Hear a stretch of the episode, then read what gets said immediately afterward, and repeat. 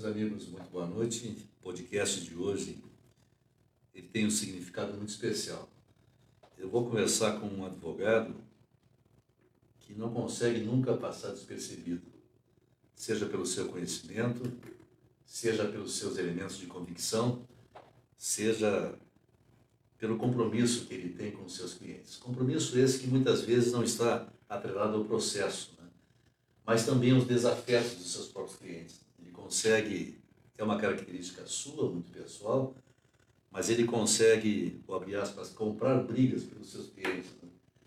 E talvez exatamente por isso, por essa sua forma aguerrida de ser, é que ele se tornou um advogado que hoje é uma referência no direito. Tanto que só não conseguiu chegar ao Tribunal de Justiça por essas questões políticas que, infelizmente, interferem não apenas no direito, mas também na nossa vida. Doutor Olímpio, eu tenho muito prazer em receber. Devo dizer que mais de 5 mil pessoas é, demonstraram interesse em acompanhar essa nossa conversa. Um podcast, podcast exatamente isso, tomar um vinho, conversar sobre coisas da vida, do dia a dia.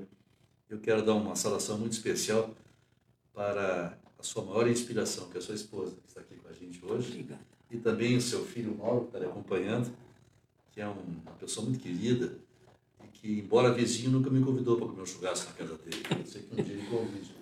Eu acho que depois dessa de convite. Depois. Mas é, eu vou lhe perguntar inicialmente, até para que as pessoas possam me conhecer melhor. Todo mundo sabe quem é o Olímpio Simões Pires, mas a formação do Olímpio poucos conhecem. Ele me pediria que senhor falasse sobre a sua formação humanística e, principalmente, que prestasse uma homenagem às pessoas que foram referência na sua formação pessoal e profissional.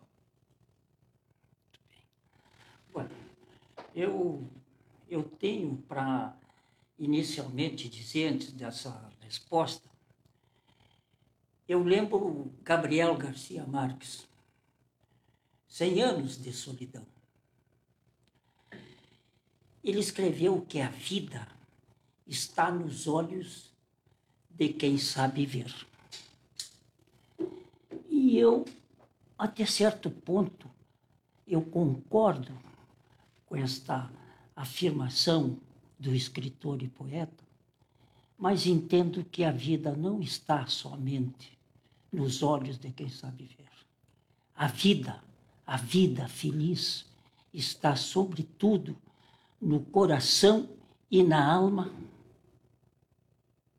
de quem sabe amar, admirar e agradecer.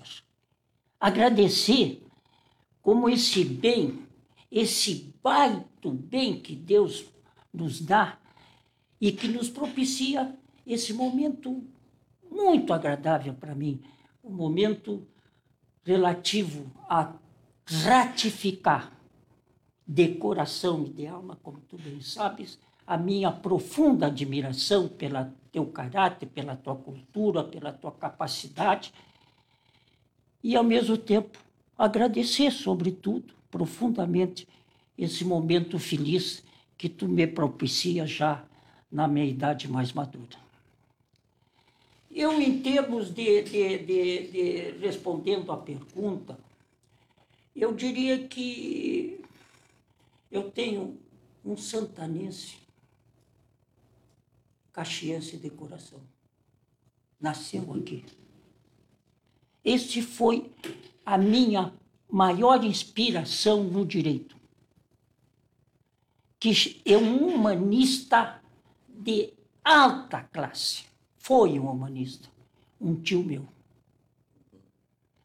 Esse tio, o, ele, ele era um homem de, de linhas da esquerda, mas sem exageros, era um esquerdista moderado.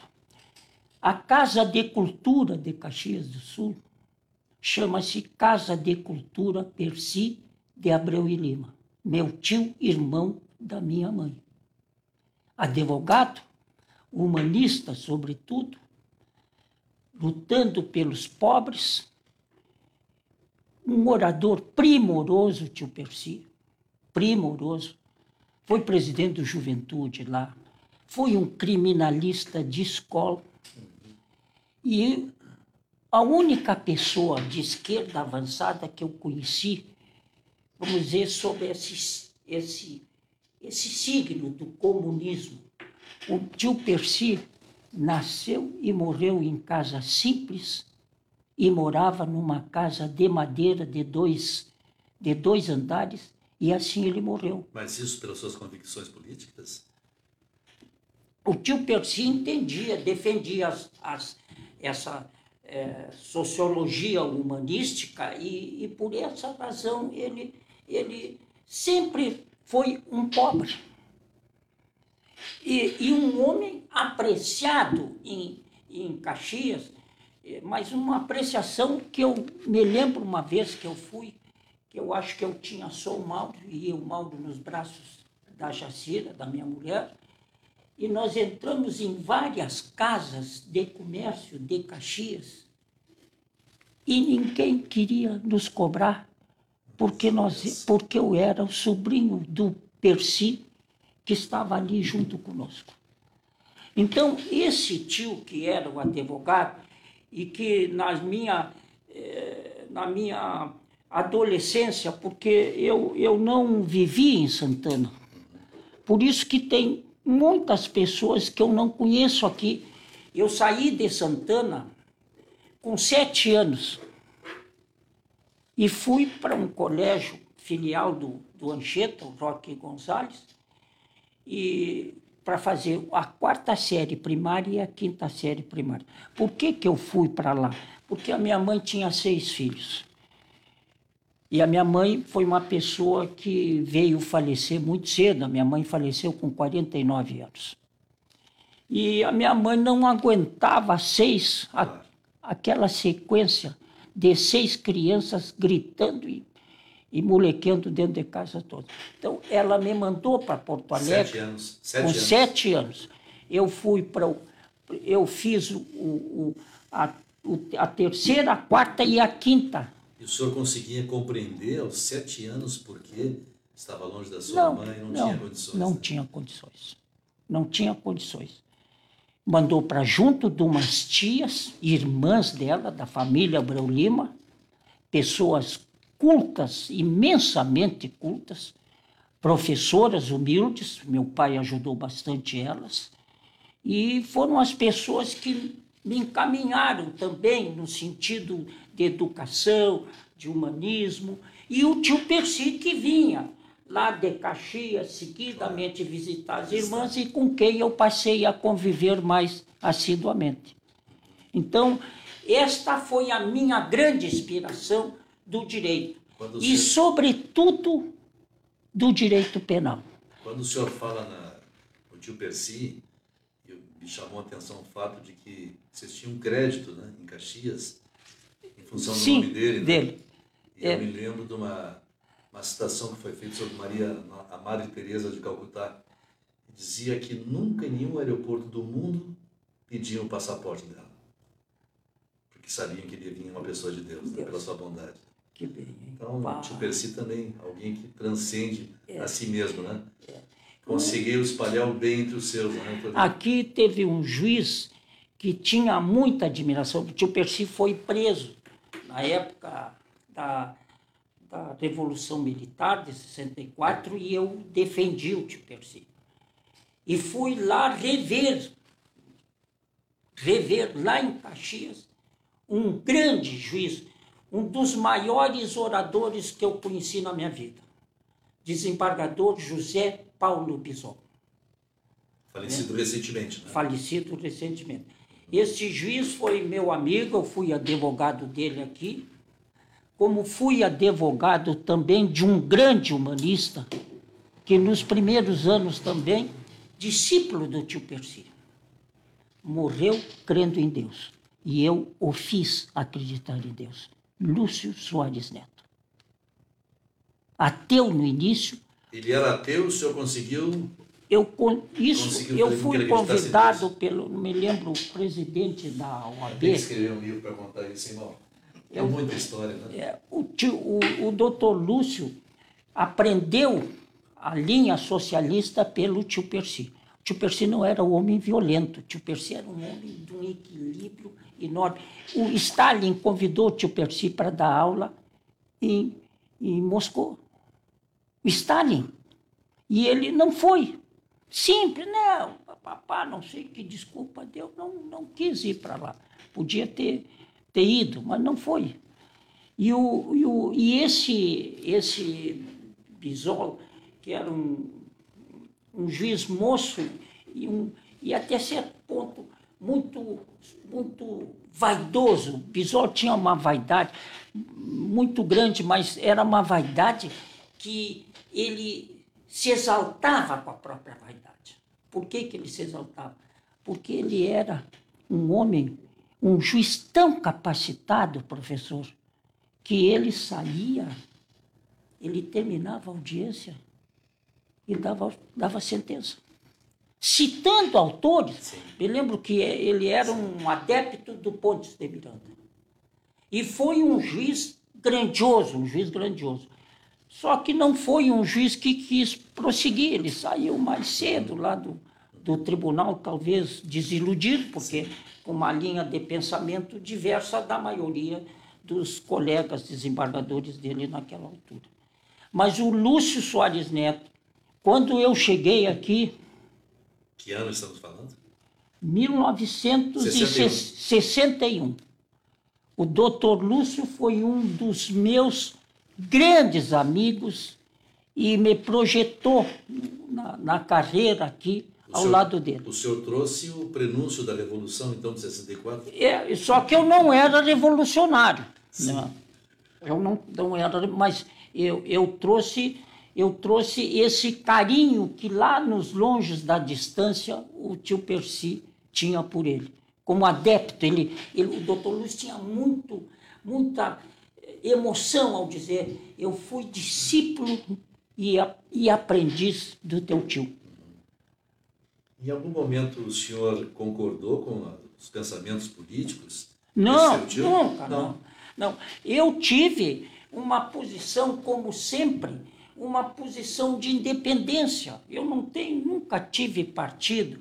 Eu, ou melhor, eu tive partido dois meses. Partido Libertador? Não, o primeiro, que quando estava na Revolução, era Arena e PMDB. PMDB. É. Ali eu tive, porque eu fui obrigado. É, Qual era o seu partido nesse momento? Era o PMDB. PMDB. Eram dois partidos. Por que, que eu entrei? Porque o Lúcio pediu, o, o prefeito de Livramento, que, é, que era o Fuentes, Sérgio Fuentes, dono do jornal A Folha Popular, ele foi eliminado da, da prefeitura por ser homem de esquerda. E entrou Milton Molinos, que era um, um fazendeiro daqui, próspero, mas um homem que não tinha muitas luzes. Não era um homem de muitas Sim. luzes. E, e, e como todo homem de muitas luzes, ou quase todos que não têm muitas luzes, vaidoso, soberbo, e ele brigou com a, com a, com a, com a bancada do PMDB e a Câmara de Vereadores instaurou, através da doutora Luísa Dias Cassades, ex-desembargadora do Tribunal Federal, um impeachment. E como o doutor Lúcio já tinha perdido o impeachment do, do prefeito, do então prefeito ele me chamou e disse para mim, Olímpio, eu quero que tu defenda o prefeito aí, porque eu e o Neri Hamilton Ilha, que era outro prefeito, vamos perder a questão. E eu aceitei. Entrei na casa dele com o Lúcio, que era quase em frente da casa ali na Silveira Martins, e eu disse para o prefeito, seu Milton, eu quero fazer o seguinte, eu vou vir para cá para fazer um mandado de segurança, porque o senhor vai ser o seu impeachment vai ser julgado amanhã. Eu vou fazer um mandado de segurança. Mas o senhor está proibido de admitir aqui dentro ou aceitar qualquer telefonema de jornalista. Se o senhor der uma entrevista, eu me retiro da sua casa. E ele foi obediente, aceitou a minha posição, e no outro dia eu ajuizei um, um, mandado, de um mandado de segurança E, e foi notar, porque a, a Câmara tinha advogados que vinham de Porto Alegre de avião, Calef, era um, um táxi aéreo, Calef. Então, cada mão vinhozinho, está à disposição tá, depois, aí. depois. E, e, e, o, e vinham os Zaik, irmão Zaik, que foram famosos no direito criminal brasileiro, famosos advogados cultos e capazes no direito, e vieram e vinham para festejar. E a Câmara e a Prefeitura, naquela época, eram no mesmo espaço ali na Prefeitura, não sei se, se soubesse disso. Sim. E ao ser, e no espaço, naquele espaço era uma farra no lado dos, dos vereadores que já estavam festejando a vitória, e às quatro horas chegou o oficial de justiça com a minha liminar concedida. É, foi um silêncio sepulcral. Terminou-se a farra das, dos vereadores e posteriormente disse para ele: agora o senhor vá se reconciliar com a sua bancada, porque senão eles vão botar outra e a outra eu não vou lhe salvar. E ele se reconciliou. Deixei de ser, deixei de ser advogado da prefeitura, porque ele me nomeou, em seguida, porque eu fui lamentavelmente convidado a ser corrupto, não pelo prefeito, mas por um vereador da época. Queria me nomear o procurador do município mediante uma troca, que é, é, a, é a troca da corrupção. Claro. Né? Desde aquela época. Ou seja, eu... a troca de Sim, favores. eu favores de eu colocá-lo como chefe do meu gabinete. Eu tenho algumas questões aqui para lhe perguntar, tá, não. no roteiro, mas eu sei que o senhor também se preparou. Não, eu então, tenho. Se o senhor quiser fazer alguma, alguma colocação, contar algo da, da sua experiência profissional, fique bem à vontade, tá? Bom, eu quero dizer que eu, eu, eu tenho é, é, é este, esse calor humanista que eu tenho no peito, um calor que vem de ancestrais.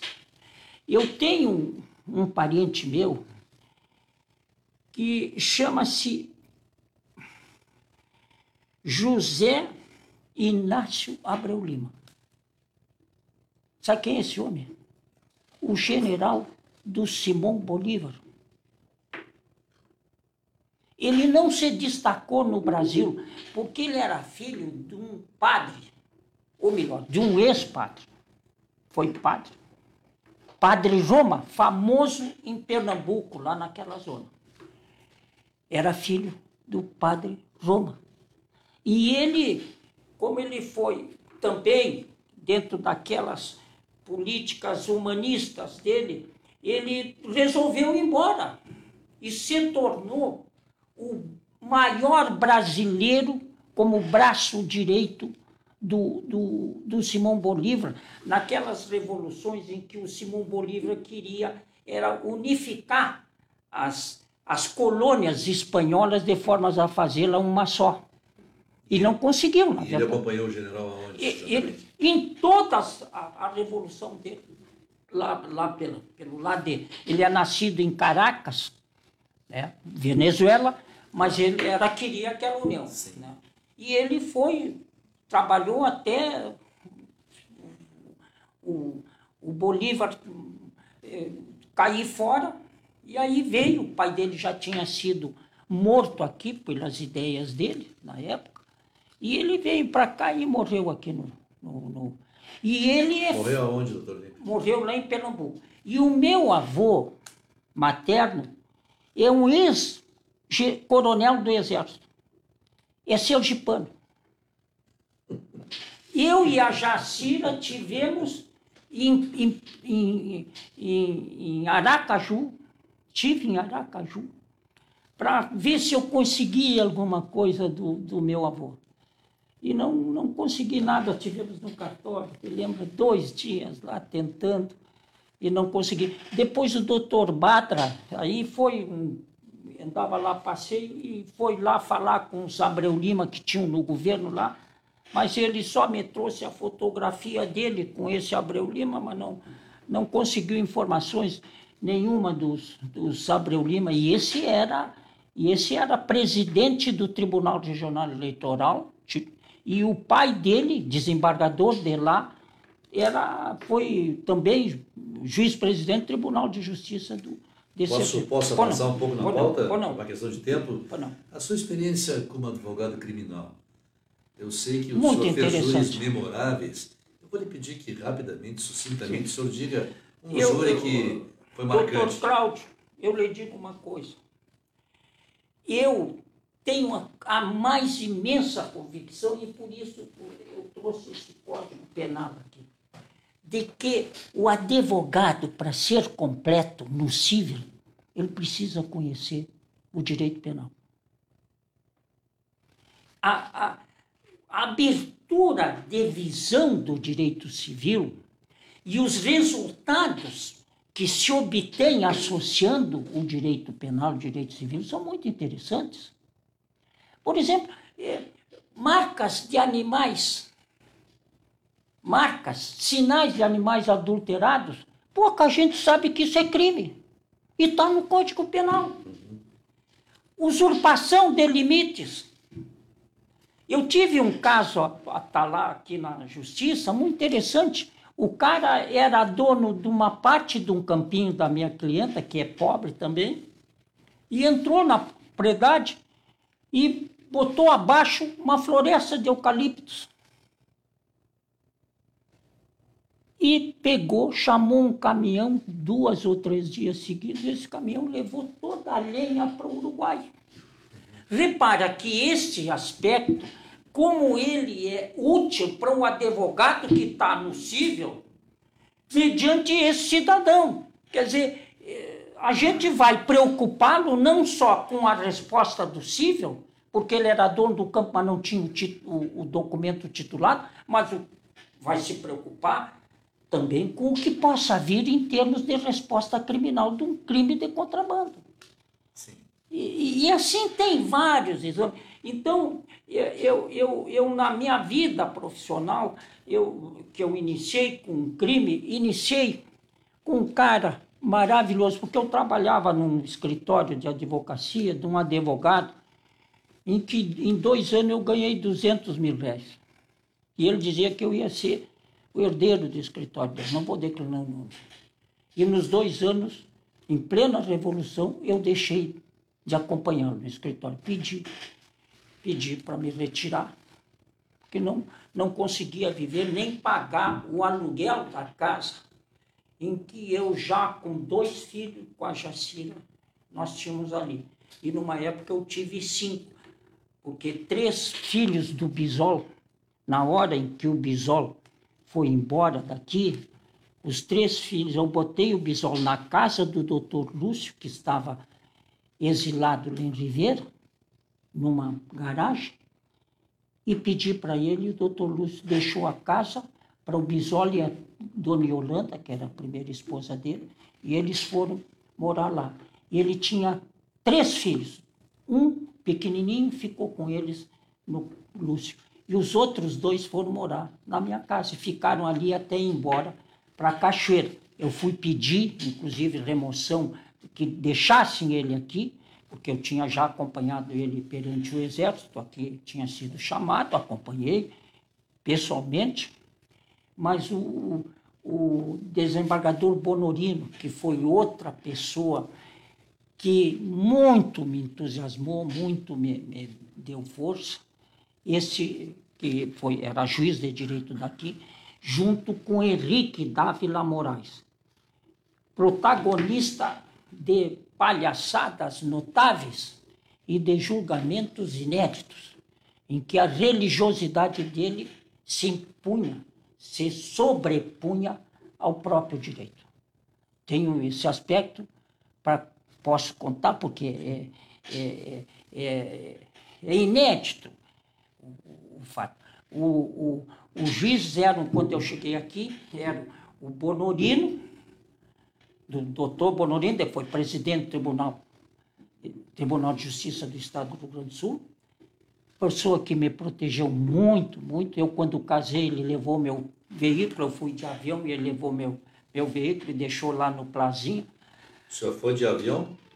Eu fui casamento? de manhã. Casamos de manhã E eu fui de avião com o Ruga, que é de uma empresa Unidos, que era meu padrinho, e o Ney Fayette, que era, foi um, o maior amigo que eu tive na vida. O, o doutor Ney foi um promotor de justiça um, e um grande criminalista, autor de Sua livros. neta hoje trabalha com o filho dele, né? Exatamente, está aí. O professor conhece. E, e, e, e o, então aí o, tínhamos aí o, o Henrique Dávila Moraes, que era um juiz católico apostólico romano, o mais fervoroso e fanático que eu conheci. E o fanatismo dele me auxiliou muito. Porque ao sentir o fanatismo dele, eu me aproveitei disso como advogado. Então, vou, vou dar um exemplo, um, um, dos casos que eu vivi. Eu tive, eu, eu naquela época, eu, eu trabalhava bastante no crime. Eu passei 35 anos fazendo crime e, e o civil juntos. E, o, e veio um, um argentino, um rapaz que tirava engenharia, estudava engenharia, em Mar de Plata. Ele vinha a Santana para contrabandear armas, ou projéteis de arma de fogo. Deixava o avião lá no aeroporto de Riviera, não nesse, lá do quilômetro 5, lá, um teco-teco, e se enchia de bala e levava para lá. E esse rapaz foi preso ali na pracinha dos cachorros, que depois eu tenho um lance muito lindo para contar engraçado com o promotor. E no momento em que ele foi preso, ele foi, ele foi recolhido. Porque nós tínhamos naquela época uma situação terrivelmente rigorosa. Quem tivesse sujeito a crime de mais de dois anos estava na cadeia. De início na cadeia, tinha que esperar sentença na cadeia. Não é como hoje, entra e sai. O cara mata, faz um crime horrendo desses aí, vai embora. Espera julgamento em liberdade. Aquela época, por sedução, artigo 218 do Código Penal Brasileiro, você, você perdia a liberdade de início. E esse menino foi levado. Nessa altura não estava mais o, o, o, o não estava mais o Bonorino, estava o Bisol. Bisol e o doutor Henrique Dávila Moraes. Completamente opostos, porque eu acho que o Bisol até era ateu. E o cara foi para o presídio. E eu vi que o cara, lei de segurança nacional, era um horror. E o que que acontece? Eu fui lá no presídio e perguntei para ele, fulano, qual é a tua religião? E ele me disse, sou católico. Mas faz muito tempo que não entro na igreja. Tu te animarias a confessar? Por que, que o senhor me pede isso? Em teu auxílio. Depois vou te dizer por quê. E ele, olha, pensou, meditou. Não, eu aceito. Mas como é que o senhor vai fazer? Eu vou lhe mandar o padre. E eu mandei, naquela época, o padre que tinha nos casado, a, a minha, a Jacira, o padre, como é? Orlando Viana. É. Era um padre da igreja matriz ali. Expliquei para ele, fui com o cara, levei lá ele e assisti, não ouvi, mas assisti a confissão do, do menino. E por que que fiz isso? Porque dez dias depois tinha a, a missa do dia do presidiário. E eu sabia que o doutor Henrique ia assistir à missa. E no dia do presidiário, o meu cliente estava de sacristão, lá no presídio, assistindo à missa. Não deu outra. O, o doutor Henrique absolveu. Absolveu, não deu, deu liberdade condicional para o cara quando não podia, porque o cara era estrangeiro. Mas deu e o cara ó, disparou, nunca mais voltou. Deixa eu aproveitar que o senhor está contando essa história tão interessante Hoje estava lendo a respeito da aplicação da lei no Brasil, né? Sim. Não devo usar uma linguagem jurídica, porque as pessoas que nos acompanham não são advogados. Mas a grande questão é, eu vou usar a sua experiência para que o senhor tente nos responder isso. O juiz, ele julga pela lei, ele julga por as suas convicções morais, sociais, religiosas e políticas?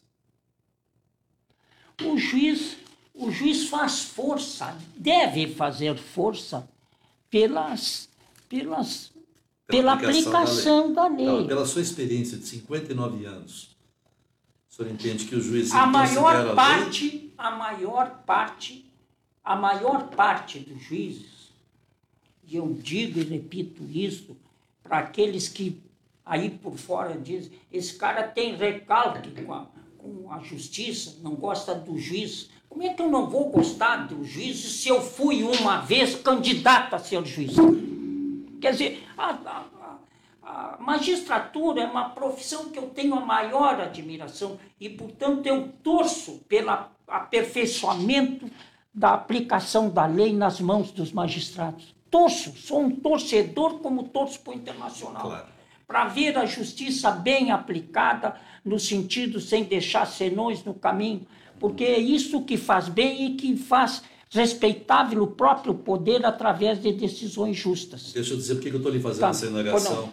É, em 1929, com o craque da Bolsa em Nova York, o presidente Roosevelt ele queria implantar o salário mínimo, queria leis trabalhistas que não existiam nos Estados Unidos. E a Suprema Corte entendeu que ele não poderia ter esse tipo de intervenção econômica. O que, é que ele fez? Com a sua popularidade, ele quis aumentar o número de juízes na Suprema Corte, de 9 para 15. Ele não conseguiu, mas os juízes mudaram seu entendimento.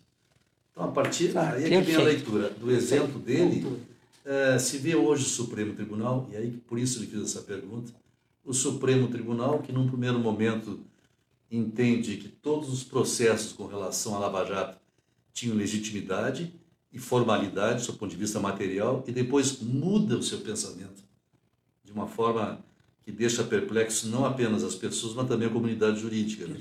Então, eu lhe pergunto, o Supremo, já lhe perguntei sobre o juiz, o Supremo, as decisões são monocráticas, são baseadas na lei ou o senhor entende que existem outro tipo de influência? Eu, eu, eu como todas, em todas, em todas as instituições, em todos os órgãos, há sempre os bons e os ruins. E eu, em relação ao Supremo, eu tenho uma admiração em relação ao Supremo, tendo em vista alguns ministros. É, é, Carmen Lúcia, o, o Faquim, a, a, o, o Barroso, o Fux. Esse Fux vinha cá, sabia? Dizer, é, ele vinha cá em Santana assistir um congresso que se fazia anualmente aqui em Santana. Ele vinha cá quando era juiz no Rio. Carioca, ele é carioca. Né?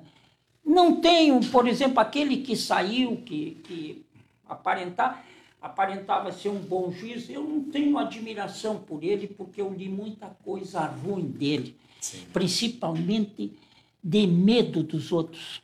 Um juiz medroso, aquele o que saiu mais velho, que foi, foi era o decano, Sim, do, decano. do e, e, e, que se a gente ler um livro do procurador da República da época em que ele foi jovem, é, é, é desalentador a conduta desse juiz, no sentido de medroso, de covarde, com medo de decidir.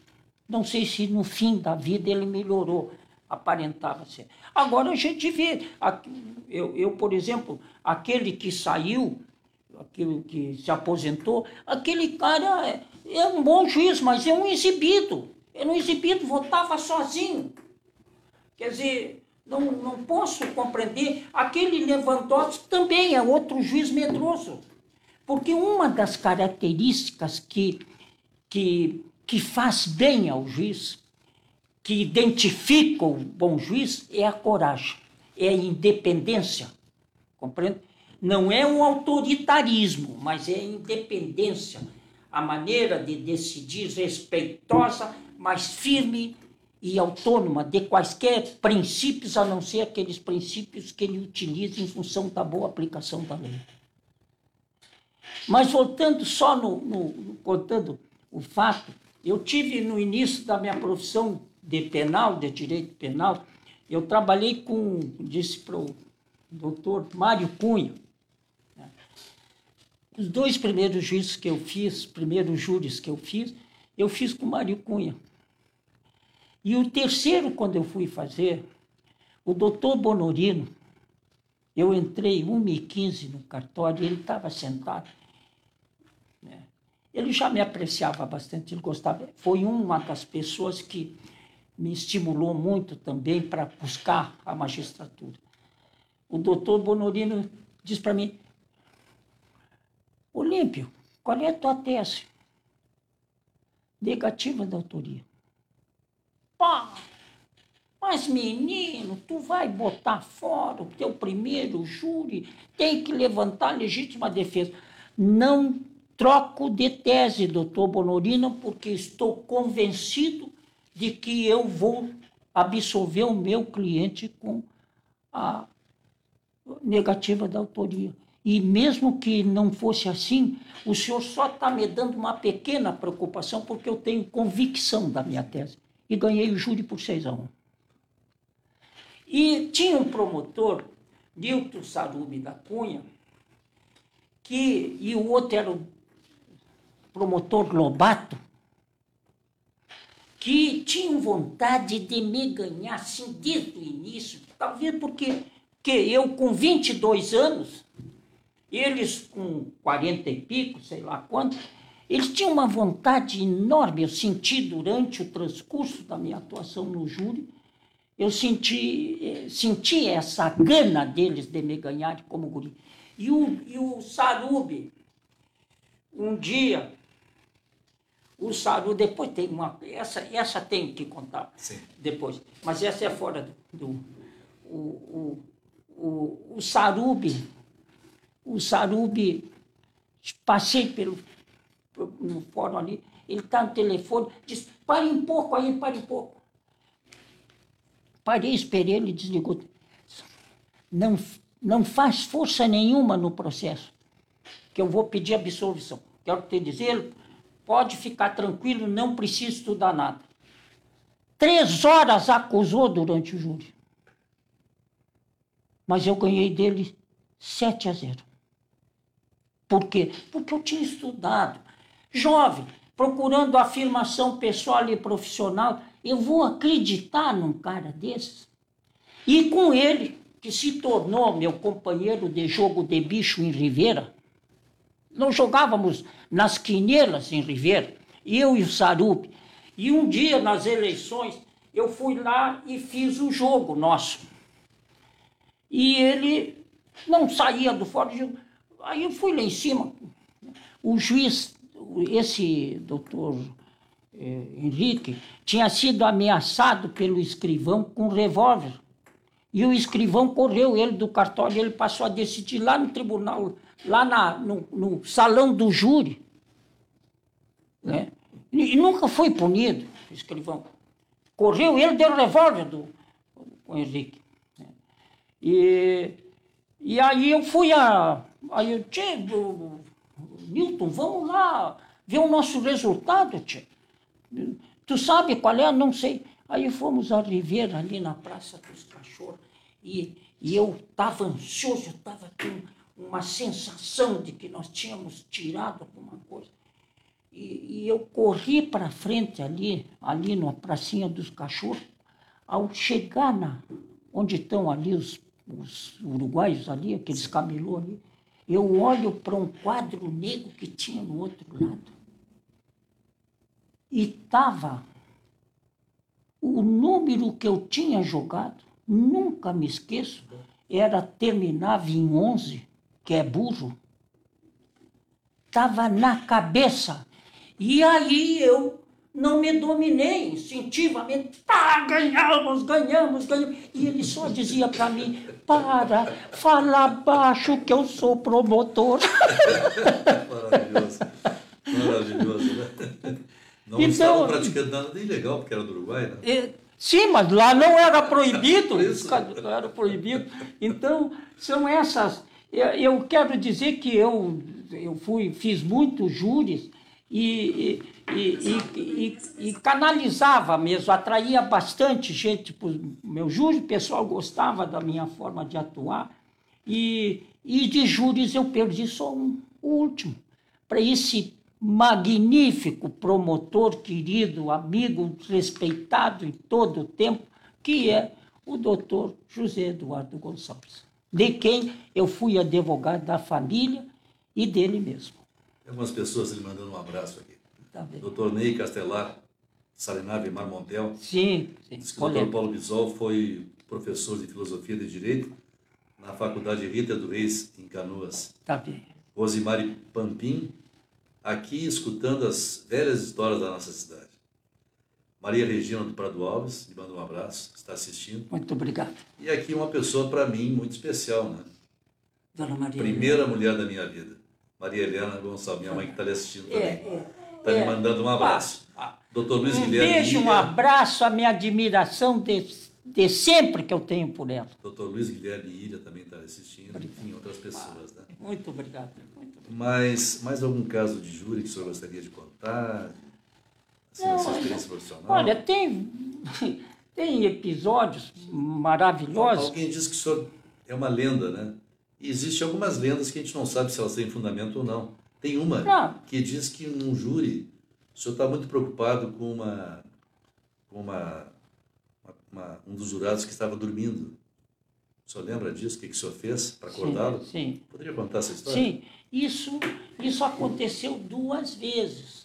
Acontece que é, os júris, o júri aqui começava uma e meia, mas tinha o almoço com os jurados, que eu nunca participei, e ficava sempre no fórum. E, e, ne, e num, num júri que eu fiz, dois júris que eu fiz, eu tive que usar desse, desse expediente, que não é um expediente correto até faltando educação, mas foi o expediente que eu tive. Era um, um era três horas da manhã e o outro era quatro horas. Então era natural que o jurado tivesse já meio que dormindo, porque naquela altura ele já tinha as confissões, já tinha a certeza, suas convicções. E nas duas vezes, um homem e uma mulher, eu cuspi e pedi desculpa. E eles se acordaram com a cuspida. Eu fui perto, saí da tribuna e fui e, e saiu uma cuspidinha que foi para ele se, se ele estava a meu favor ou não estava, não sei. Mas o fato é que de qualquer sorte eu absolvi. É. E depois desses anos dedicados ao crime, o senhor se dedicou para por quê? Porque o crime, o crime é crime encantador, o crime é a maior atração para o estudante de direito mas para o bolso da gente né, é terrivelmente é, desagradável, sabe? O crime não ajuda. Ainda mais eu que vivi, me eduquei com gente simples e humilde, que não me ensinaram a ganhar dinheiro. Porque eu confesso, já disse isso muitas vezes para o colega querido professor. Eu, se eu tivesse a, a, sorte de saber cobrar, eu estaria rico. E o pessoal hoje diz, oh, ele é rico, ele é careiro. Mas eles não sabem que eu sou, antes de ser o profissional, eu sou o homem do coração e da amizade do cliente. É amigo meu de família, pá, parente, pá, tá, paga como quiser. Eu, eu tenho um defeito grave, eu deixo para o fim do, dos julgamentos, o, os, honorários. os, honorários. Então, tem uns inventários vultosos, como eu tenho, né? com 10 anos, 12 anos tramitando. E por que tramitando? Por causa dos inventariantes dativos, que os juízes daqui, especialmente esses atuais, não. Mas o, a, a juíza anterior que saiu daqui, Karine Labres, e esse que está aí, com quem eu não mantenho relações pessoais, não é o doutor, é, não é o doutor é, Gildo, não é a doutora Carmen Lúcia, não é a doutora a doutora Carla, que são pessoas dignas, pessoas maravilhosas, competentes, compreende? É, é, nomeiam os puxa-sacos dele, me perdoa a expressão. Nomeia aqueles que vão agradar e que sabem muito pouco direito. Por que, que vão? Inventariante dativo. Por que, que você bota inventariante dativo? Pra, porque, via de regra, o herdeiro, a viúva, está demorando. E eu tenho três processos, um com 20 anos durando aí, e os outros dois, um com 15 e outro com 11, com inventariante dativo, e os inventariantes dativos, os dois, botando dinheiro nos bolsos, sem merecerem, porque sabem bem pouquinho de direito, e todavia não resolvem o que é mais importante, é, é, é de dar a prestação, permitir que se conceda a prestação jurisdicional. Eu tenho aqui mais algumas pessoas que estão lhe mandando um abraço, tanta gente. O doutor Paulo Brunet. Ah, tá bem. Obrigado. Que bela entrevista. Este querido colega tem muita história, inspiração de muitos nós. Assisti os júris dele na rádio, inclusive o último. Comentou qual foi o seu último júri, Foi, né? o, é, Também tem a foi o Vera que eu Lúcia- perdi. Foi o que eu perdi. Vera Lúcia Ribeiro Conde. Está lhe Minha, mandando minha de Porto Alegre. grande abraço, está lhe mandando, dando os parabéns. Ah, Doutor Luiz Guilherme dizendo também, dando boa noite para o senhor. Parabéns pela entrevista, pelas passagens e histórias da nossa cidade no meio jurídico. É a Maria Regina do Prado Alves, que apenas disse que estava assistindo, agora ela volta e diz Histórias da Terra. Excelente memória de fatos e atos da fronteira do doutor Olímpio. As pessoas estão gostando dessas reminiscências, dessas lembranças que o senhor É, isso né?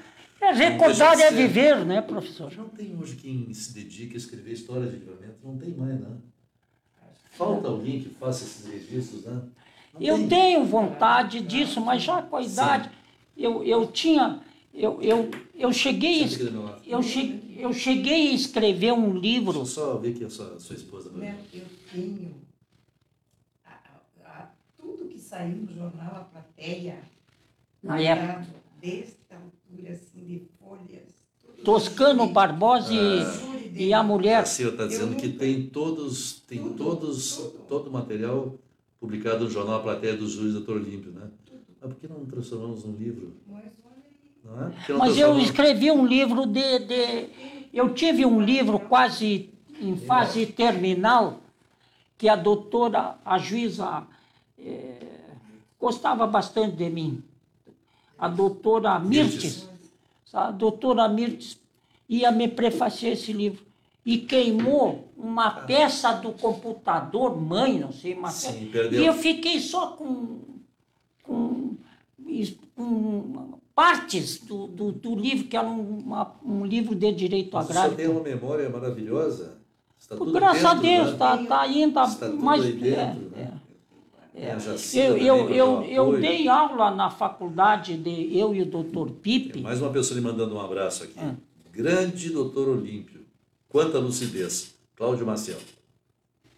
Cláudio Maciel. Está lhe mandando. Ah, desembargador, Grande doutor. Olímpio, quanta lucidez. E também o diretor do curso de Economia da Unipampa, professor Luiz Edgar Araújo Lima, está lhe mandando um Lembro, abraço, foi conhecido. dizendo que está assistindo também. Eu, eu, eu conto um gostando, né? aspecto, eu, esse aspecto da faculdade, eu, eu veja a qualidade das pessoas que estão ouvindo, Perfeito, que acompanhando o Olímpio. O senhor deve se sentir muito prestigiado, viu? me sinto muito prestigiado. Mas eu. Lopes Bragança. Querido doutor Olímpio, que maravilha poder assistir essa bela entrevista. Está dizendo agora. Está lhe mandando um abraço também. Tá. Muito obrigado, muito obrigado. Não sei o que, que eu devo contar. Tatiana de Almeida Guedes, advogada, nossa colega. Muito Boa noite, obrigado, doutor Olímpio, doutor. professor muito querido. Está lembrando seu tempo de professor no Orcâmbio. Só deixou também muitas marcas. né? Eu, eu, eu, eu, eu tenho da faculdade uma lembrança, eu tenho da faculdade uma lembrança muito, muito é, estimulante, sabe? Emocionante. Porque eu tinha minhas aulas, professor, eu fazia chamada, mas eu tinha minhas aulas no mínimo com 95% de presença nas minhas aulas. Tinha professores ali na Urcamp que tinham que deixar plantão. Eles, os alunos, faziam plantão. contado por eles mesmos. Plantão como? Deixavam quatro ou cinco para ele não estar tá falando para as cadeiras vazias. Sim. E eu tive um episódio, eu saí da faculdade, eu entrei junto com o desembargador Pipe Schmidt, né, e, e escolheu, tinha direito civil e direito processo civil, e eu digo, ele diz, o senhor quer escolher, mas eu gostaria de escolher, pode escolher.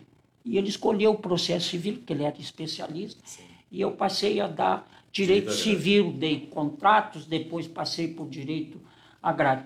E tem um episódio notável que, é, que nesse ponto é importante é, assinalar, é que o, na época o, o reitor, pré-reitor daqui, é, pró-reitor, ele convocou todos os professores e botou dentro de uma sala de aula lá na faculdade para que os, a partir do oitavo semestre é, procurassem é, reprovar os alunos, porque a faculdade estava muito mal, a faculdade estava muito mal analisada e muito mal é, é, apreciada na, no, no, ministério e iam fechar a faculdade.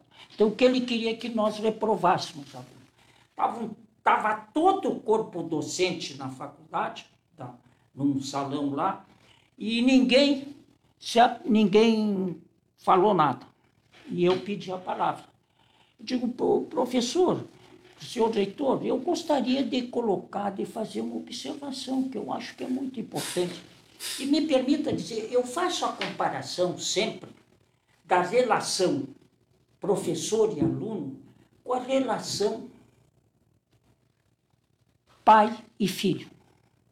E a gente às vezes ouve outros falarem dos filhos dos outros, mas como o filho do fulano é mal educado.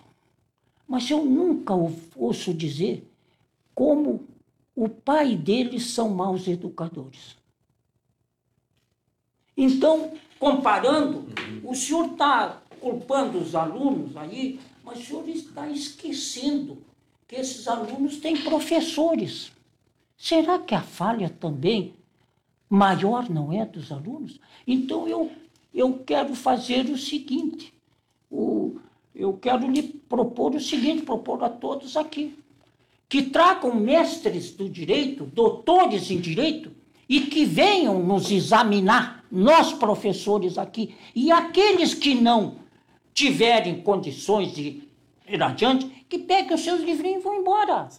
Vão lá aprender em casa, estudar, para depois quererem pensar que estão se exibindo quando estão aqui se queimando profissionalmente. Foi um silêncio só. E, a par disso, vieram me perguntar, como é que tu, como é que tu tens o teu nome todos os anos como patrono, como paraninfe? Vai perguntar para os alunos. E eu senti já na época uma certa reação, inveja de mim, né? E eu confesso que pela primeira e única vez eu fui numa benzedeira aí que vê as mãos. é, e ela, e ela, e ela me disse, sai daí. Eu, eu queria saber se. Por que aquela inveja lá de mim, compreende? Mas você acha que a benzedeira teria poder Não, de resolver? Eu, mas mas qualquer coisa, de qualquer forma, alguma coisa vai me dizer. Certo. E ela passava, uma, tinha, não sei, e ela passava uma faca embaixo da mão aqui e dizia, mas tu és maestro. Não, não sou, não toco, não sei, não toco nem violão, quis aprender. Não, não tu és professor? Sim. Então, tu é professor aí na faculdade? Sai daí que estão te tirando as energias. No outro dia eu fui lá e me demiti. Pelo que disse a benzedeira? Pela situação de lá, não pelo que ela disse, mas ela confirmou tudo que eu estava dizendo sem eu dizer para ela. Claro, entendi. Algumas outras pessoas estão lhe mandando um abraço aqui. O Antônio Carlos Cunha Valente. Oh, o Valente escreveu. Parabéns pela belíssima entrevista. Abraço a essa sumidade chamada Olímpio Simões Pires. É, o presidente da ex-presidente da OAB, Dr. Márcio Couto, ah, hoje conselheiro, também está lhe dando e mandando um abraço. Mas, o doutor Olímpio, estamos já indo para a parte final do, da nossa... Professor, eu gostaria só, em, em relação à classe nossa, é, é, é, é, considerar alguns uns aspectos, compreende? Que o amigo está aí na direção. São dois aspectos. O primeiro é esse de que eu, quando fui presidente do OAB, isso eu gostaria de ver repetido algum fato. Sabe o que, que eu fiz nas duas gestões minhas? Eu entrelacei a justiça brasileira com a justiça uruguaia. E passamos uma semana fazendo palestra e trocando as ideias, ideia e noções do direito uruguaio e do direito brasileiro. Aqui no Fórum de Santana. É, era juiz aqui o doutor, é, grande juiz, era o Jairo dos Santos Ferreira, um mineiro que era funcionário da Cruzeiro do Sul, passou na justiça e depois daqui, quando foi promovido para Porto Alegre, foi para o Rio e se tornou lá desembargador do tribunal. E, então, eu, eu, eu queria, queria é, é, colocar esse aspecto é, da, que, da maçonaria, porque o amigo sabe bem, o amigo é maçom, é uma dignidade de maçom. Se fossem todos os maçons chamados Munhoz, era uma beleza. Mas acontece que eu fui, a maçonaria tinha está diminu, diminuída no Tribunal de Justiça, mas ainda tem juízes maçons. E é o ponto da gente ser candidato e virem oferecer juízes maçons para, na época, para votarem no, no, na pessoa. Vieram me oferecer na época, eu digo, não, o meu gabinete, se eu entrar, não vai se tornar gabinete de maçom me pedindo favor lá para eu ser uhum. parcial e virar corrupto. Eu vou, eu vou para lá com independência, com a consciência limpa e vou morrer com a consciência limpa. Não tem problema, não, não preciso de voto. Se não entrar, não vou entrar. Não entrei por causa de fatores com o governador, porque três vezes o amigo sabe, eu fui guindado com a maior honra da minha vida em ser desembargador pelo Tribunal de Justiça. Mas o Colares, que é maçom, né?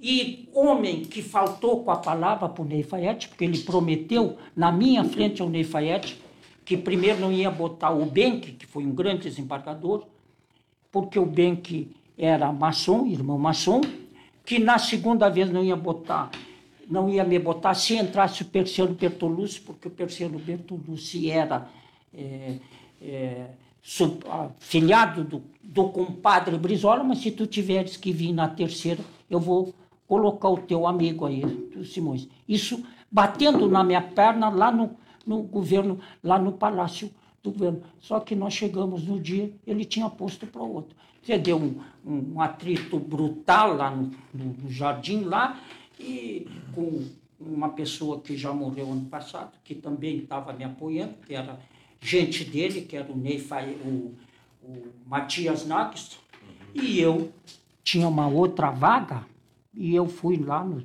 na ordem no outro dia, disse, tirem o meu nome da lista, eu não vou ser mais candidato.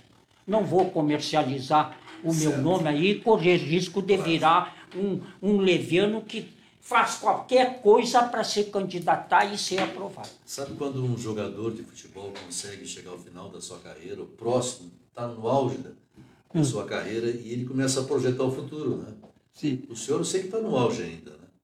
Está trabalhando não... ativamente, o seu, seu O problema, professor... Mas o que, o senhor está projetando daqui para frente, doutor Aline? O que, eu, que falta eu, fazer eu... na, na sua profissão que não, não foi feito eu, aí? Eu quero, com toda humildade, dizer que eu que eu tenho um bom patrimônio, mas não é suficiente ainda para eu ficar um homem independente. Então eu ainda luto para manter um, um ganho uh, eficaz para que possa eu possa enfrentar, porque senão eu já poderia ter me desligado disso aí. E eu digo o seguinte, que nós, advogados, o que eu penso hoje, no fim da vida, é me tornar um advogado negociador. Não é de negócios fraudulentos. Me tornar dos meus colegas, em vez de adversário, parceiro. E como me tornar parceiro dos colegas?